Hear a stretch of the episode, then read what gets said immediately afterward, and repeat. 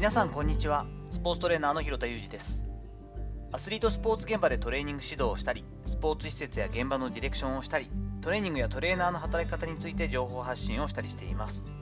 最初に告知をさせてください。来月11月の18日になりますが私がマスターコーチを務めています。ティップネス主催の認定資格セミナーがあります。CFSC Certified Functional Strength Coach というのなんですけれどもこのレベル1がですね先ほど言いました11月18日金曜日に、えー、関西ティップネス石橋で行われます。朝10時からかな、はい、始めて一応6時までということなんで、まあ、撮ってる時間は8時間。みっちりなんですが私が直接実技指導させていただいて最終的にえテストをしてですね資格認定をできるかどうかというところまで結構ちゃんとやるんですけれどもこれ自体もとても珍しい機会ですので私自身楽しみにしています。この資格にですねこの内容にですね興味がある方はそして私に会いたいなとせっかくなら広田から実技指導を受けたいなと思ってくださる方はですねぜひ詳細の URL の方をご覧ください。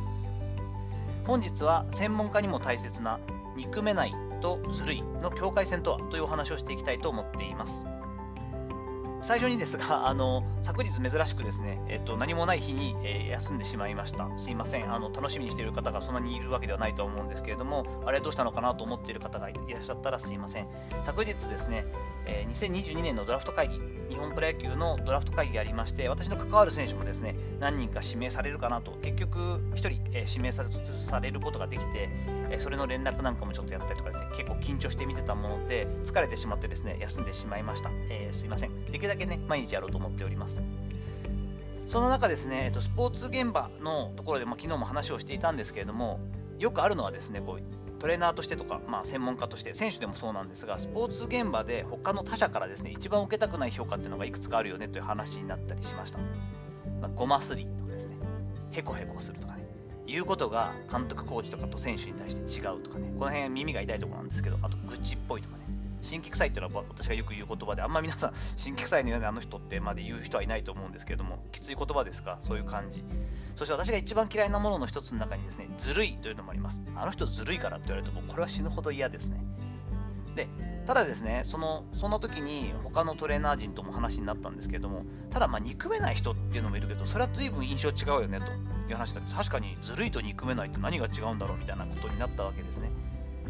長くスポーツゲームに関わっていると結構長くキャリアを積んでいる人ほどああこの人なんか可愛らしいなとか憎めないなと。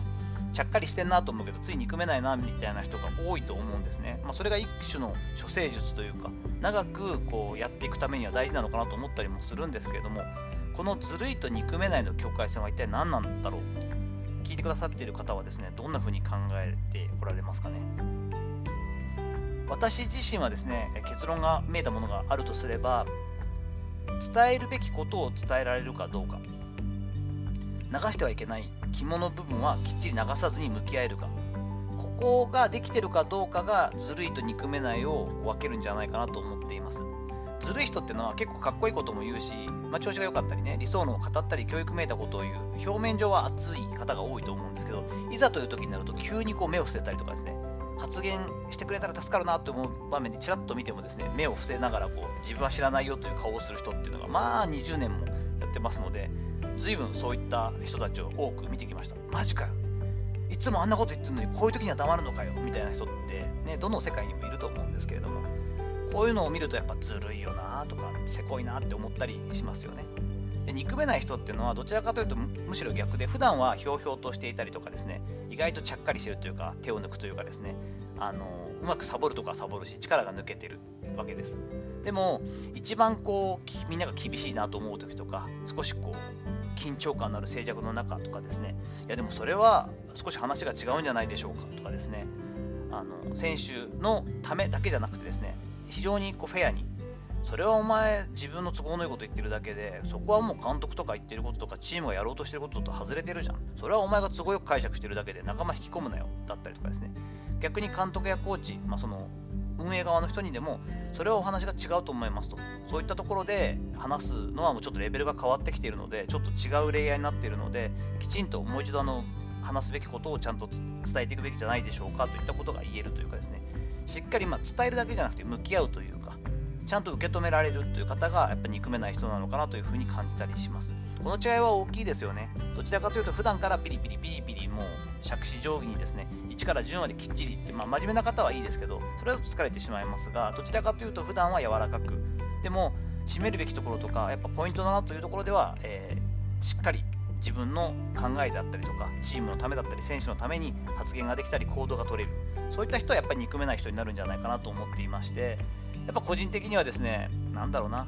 漁師さんはま能力がないとかね、うん、合わないとか言われるのは全然構わない構わないんですが、なんだろうな、ずるいとか、やっぱりこう、愚痴っぽいとか、ごまばっかり吸うとか、相手によって言うことが違うみたいなこと言われるのはちょっと避けたいなと思っていてですね、その辺はかっこつけたいところであって、私の価値観としてはそれがかっこつけることであって、やっぱり憎めない人とか、話しかけやすいとか、気さくな人、あとちゃんと自分が、えー、考えがあった時に、きちんとその思いが伝わって、えー、話、時間を取ってくれる人という印象ではいてもらいたいななんていうふうに思ったりしています。さて、いかがだったでしょうか？本日はですね、